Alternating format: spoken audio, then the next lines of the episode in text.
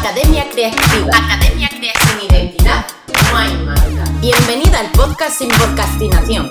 No dejamos para mañana lo que podemos hablar hoy. Desde un boulevard de París y desde un pequeño rincón de Galicia, estás escuchando a Aisea y Mónica.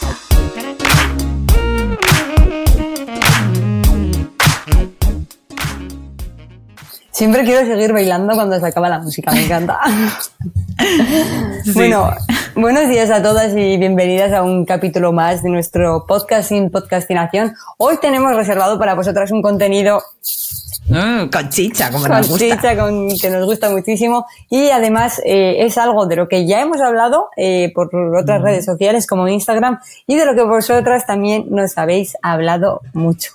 Eh, Vamos a hablar de cómo está el tema de la creación de webs en la actualidad porque se ve de todo.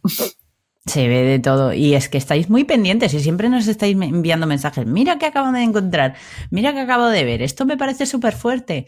Entonces vamos a comentar pues cómo se, se está tratando el tema de la creación de webs, porque vamos a encontrar eh, muchas burradas, básicamente. Ahora vamos a hablar de ello. Yo creo que, que ya no es necesario ni decirlo porque ya nos conocéis la mayoría de vosotras, pero bueno, por si acaso, eh, lo digo. Sabéis que nosotras estamos especializadas en identidad de marca, sobre todo, pero que también tenemos ese servicio de creación de páginas web. A diferencia de, de lo que se ve por ahí, nuestras páginas web, uno, tienen identidad de marca, o sea, reflejan la identidad de marca de- del negocio. También tienen copywriting, que esto es esencial para que la página funcione.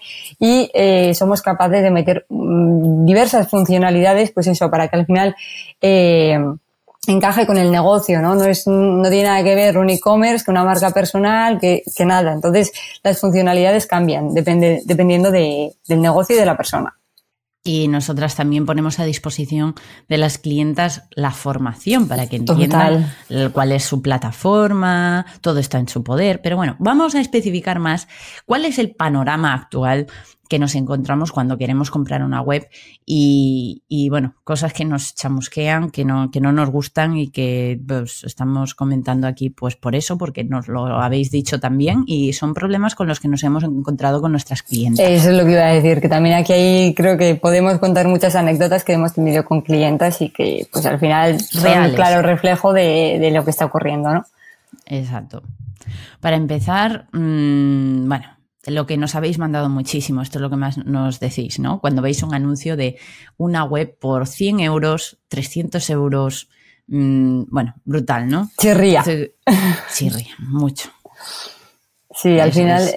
Es. como, sabes que una página web es como una casa digital que tiene que tener ciertos plugins, ciertas configuraciones técnicas, eh, pues al final una armonía entre el texto, la imagen, la identidad, tal cual. Y es un trabajo que lleva tiempo, ¿no? Es un trabajo muy profesional que debe hacerse por expertos. Claro, si ya te dicen que esto tiene un precio de 300 euros, pues el valor de, de esa página hecha por 100 o 300 euros, ¿cómo será, no? O sea, para mí es como, como cuando compras algo barato que acaba saliendo terrana y se te acaba rompiendo cuando la has utilizado una vez. Lo mismo, pagar por una web 300 euros es como tirar el dinero directamente a la basura, como sacar 300 euros del cajero y tirarlos a la primera basura que veas. Lo mismo. Eso es. El, ejemplo que pone aquí Aisea, que no lo ha comentado, pero me gusta mucho, es como si te venden un Ferrari por mil euros. No cuadra. Eso no, eso no, no, no, no. Algo tiene que estar mal ahí, ¿no? Pues esto es lo mismo. Vale, el segundo punto, súper importante, algo con lo que nos encontramos muy a menudo con nuestras clientas que vienen ya con una web o que la, la medio tienen pero no, no, no les acaba de gustar o que vienen con, queriendo una identidad de marca y nosotras pues también la asesoramos por, por su página web, ¿no? Es una pena que una clienta venga a por una identidad de marca y después esa identidad de marca no esté reflejada en su web. Exacto. Y entonces al final vamos tirando del hilo y resulta que no tienen la propiedad del hosting, del alojamiento de su web, de donde está ubicada su web en Internet. Y bueno, eh, aquí estás hablando de clientas y es cierto que nos ha pasado no una ni dos veces pero que la primera en pecar de esto fui yo. Que a mí mi primera página web me la hice yo sola, en plan hace ya no sé cuántos años porque me creía muy fiera para todo. Después, cuando ya empecé a ganar dinero con mi negocio, pues todo lo que ganaba lo invertía para, para seguir creciendo y una de estas inversiones pues fue, no sé si pagué 500 euros porque un amigo mío, un conocido de mi pueblo, me hiciera la página web. Total, que él como haciéndome el favor me dijo, va, te pongo la web alojada en el hosting de un amigo y así te ahorras unos cuantos euros al mes. Y dije, en plan, hola, toma chollazo. y lo que pasó es que a los meses eh, el servidor ese, el hosting ese se petó, estaba llenísimo de páginas web y de cosas. Y, y el amigo, pues resulta que no era, no estaba en su hosting, era en el del amigo de un amigo, no podía acceder a él, no podía hacer nada y me quedé sin web. O sea, así de la noche a la mañana me quedé sin acceder a mi propia web, que era mi, todo mi trabajo, todo el tiempo y el dinero que había invertido ahí, pues todo a tomar por saco, por hacer las cosas mal. Eso es, después, hombre, se puede recuperar todo ese trabajo mientras tengas, y aquí pasamos al segundo punto, eh, la propiedad del dominio. Porque esto también pasa, que no tenéis la propiedad del dominio. Oh my god, esto ya es de lo peor de lo peor. O sea, que no tengas tu hosting, pues vale. Pues vale, tiene arreglo, como hicimos con ISEA.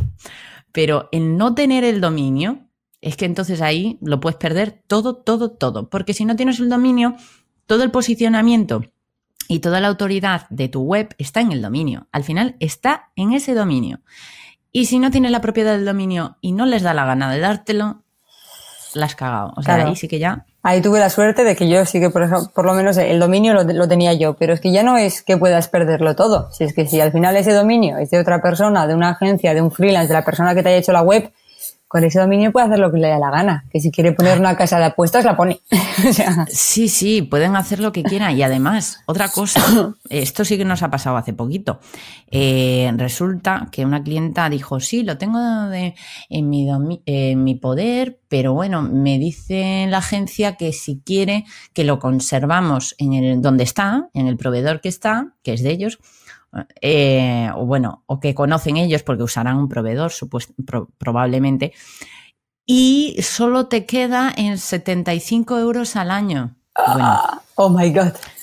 Es que, eh, vamos a ver, un dominio.com, que en este caso era .com, eh, te sale a 15 euros al año como mucho.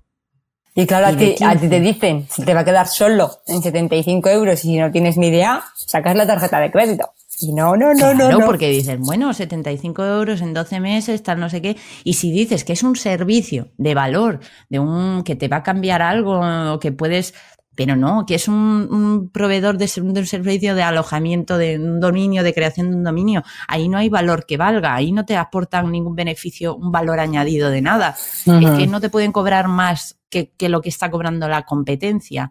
Ahí no puedes, no puedes hacer otra cosa. Entonces, eso es una burrada. Oye, ahí se estaban quitando 50 euros porque sí. En fin, hay de todo en la viña del Señor. Eso es, así que propiedad del hosting, propiedad del dominio, es algo que no se puede eh, delegar o no se debería delegar, porque mañana tienes un problema con la agencia de cualquier tipo y la agencia, si le da la gana, no te da el hosting y no te da el dominio. Claro, les pertenece a ellos. Eh, y no, no debería ser así.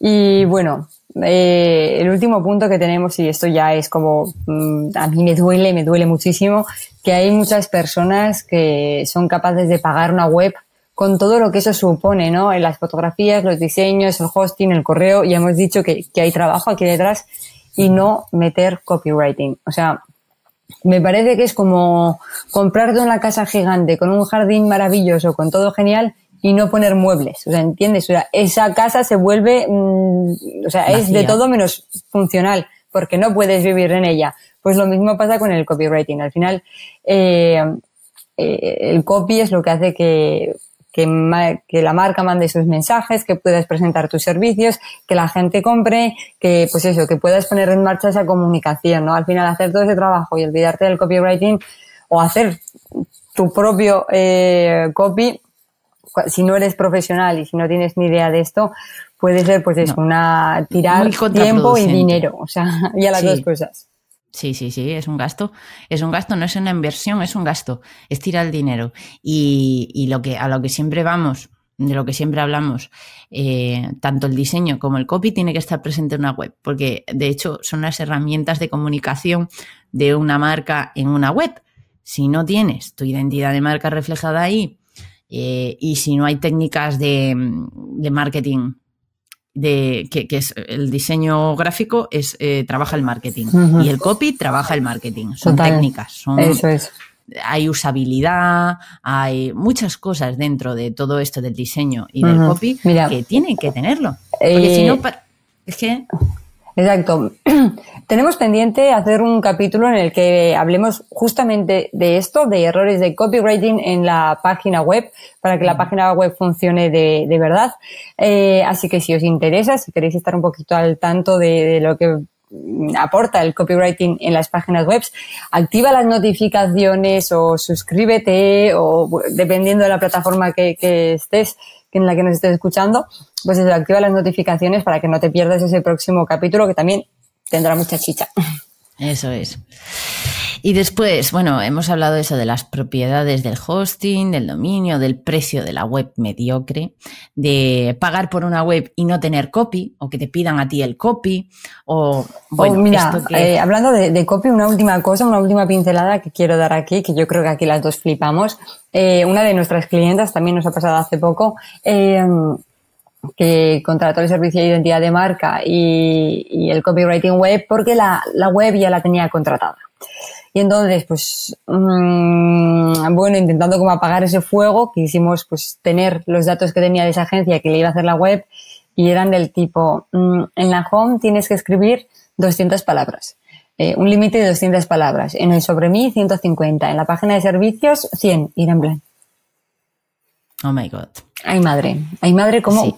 ¿Cómo puedo, o sea, cómo una persona puede estar vendiendo esto con, todo ese descaro? O sea, en plan, poniendo un límite de palabras o algo a lo que te tienes que meter. Y claro, a ti te dicen eso y si no tienes ni idea, pues tú explicas tus servicios en un párrafo. y un párrafo no lo puedes coger y meter en la página web ni cortarlo por donde te dé la gana. Es que me pareció una vergüenza, pero una vergüenza de, no sé. Sí, eso es porque no están trabajando el copy. No, para nada. Y además se lo, se lo dejan en responsabilidad de la clienta.